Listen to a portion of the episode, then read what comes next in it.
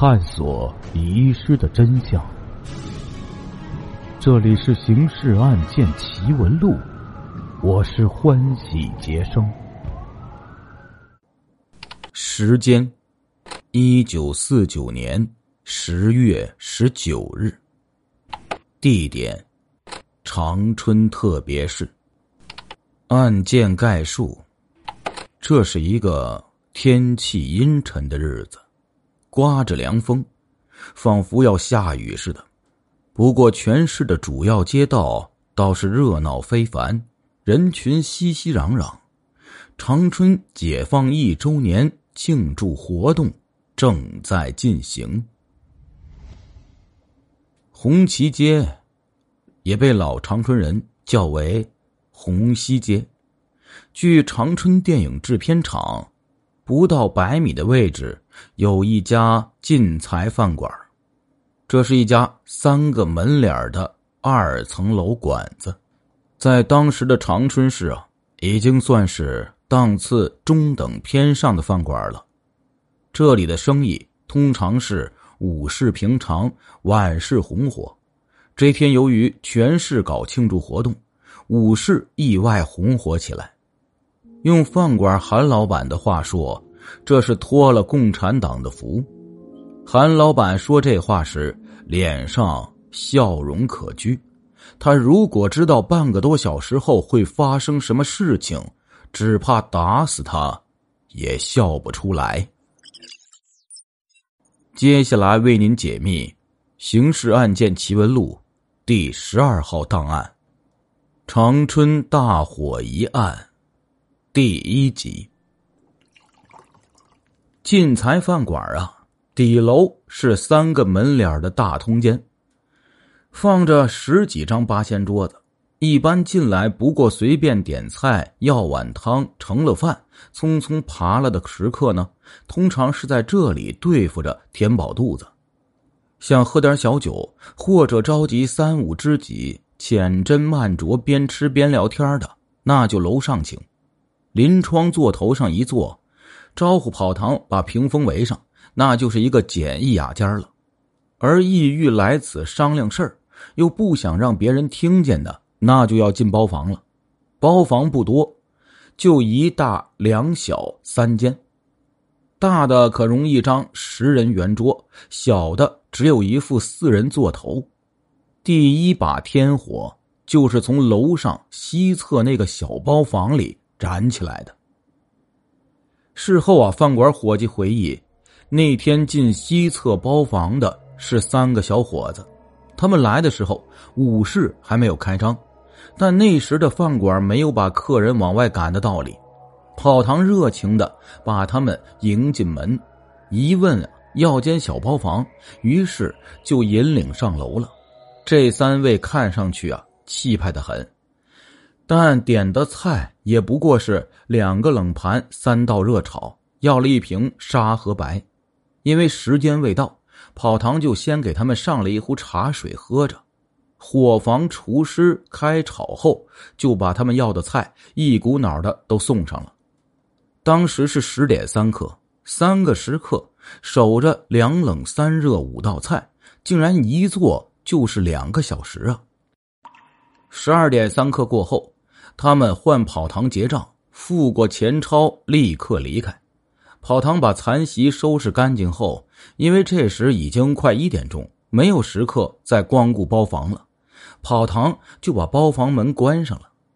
也就不过五六分钟时间，还在二楼进餐的一些食客闻到了焦糊味。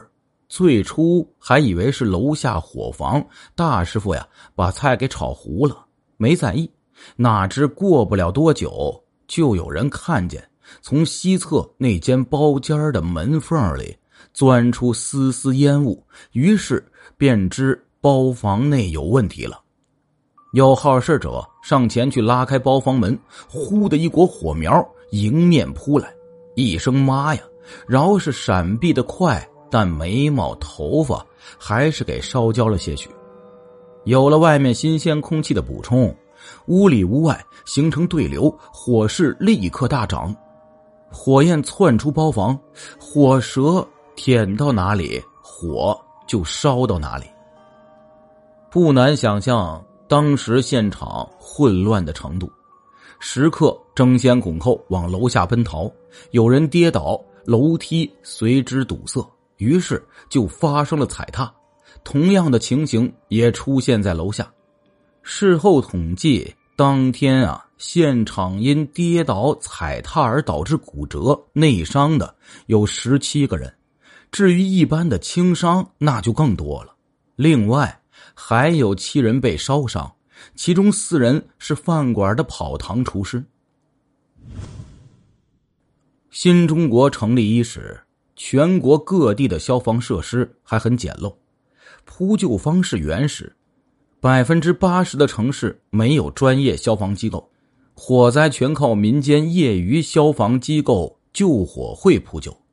当时长春呢有官方的消防队，也有民间的救火会，但火势蔓延速度实在太快。当消防队救火会赶到时，晋财饭馆这边已经火焰穿顶。那时候火灾不像现在这般重视，由于遭灾的大多是民宅，而民宅简陋，经济损失也相对较小。尽管已经是新社会，但一般人对此的态度还是停留在旧时的观念上。即使是像这次晋财饭馆被烧成一片废墟这样的火灾，社会包括政府也不是特别当一回事的。不过。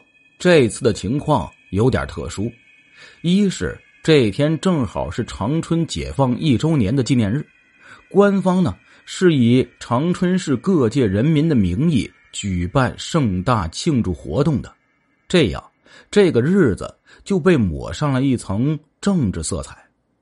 抹上政治色彩的日子，如果发生了混乱，那就会受到官方的特别重视。二是。尽管这一年来长春也发生过几次火灾，但被烧的几乎全是简陋的民居。似乎晋财饭馆这样的公共场所着火还是首次，而且更使人难以接受的是，这把火竟然导致二十多人受伤，其中有的还比较严重。如此就形成了社会影响。基于以上两个原因，政府就必须严肃对待这次事件了。红旗街所在的长春市中华区，当然那会儿呢是一九五五年以前，一九五五年改名为朝阳区，沿袭至今了。区委遂要求中华区公安局分局对该事件进行调查，于是中华区公安分局就命令红旗街派出所。负责对晋财饭馆火灾进行调查，要求查清楚起火原因，究竟是敌特分子故意纵火，还是饭馆方面自身的原因，比如电线老化或厨房用火不慎之类。这是红旗街派出所所设立以来第一次接受这样的任务，也是长春全市各派出所从未经办过的任务呀。不过，红旗街派出所的民警并没有那份光荣感、使命感之类，只是当一桩普普通通的差事去办。所以呢，所里的领导指派民警小黄、小吕负责此项调查。六十多年前啊，政府各相关部门基本没有什么火灾现场勘查方面的意识，比如晋财饭馆的火灾。消防队来执行扑救任务后啊，就驾着那辆还是日本人留下的，估计是二三十年代制造的破旧消防车离开现场了，根本没有进入成为废墟的饭馆进行勘查。小黄、小吕受命后，倒是想向消防队请教的，可是电话打过去，人家说呀，没有勘察现场，不清楚火是怎么烧起来的，即使勘察。也不一定说得清楚，饭馆早就烧得一塌糊涂了，怎么查呀？不过有一点，他们倒是问清楚了。消防队的人告诉黄吕二人：“我们已经问过晋财饭馆方面了，火是从二楼西侧那个小包房烧起来的，你们就从这条线索查吧。”小黄、小吕一个二十挂铃一个呢还小一岁，都是长春解放后才参加公安工作的。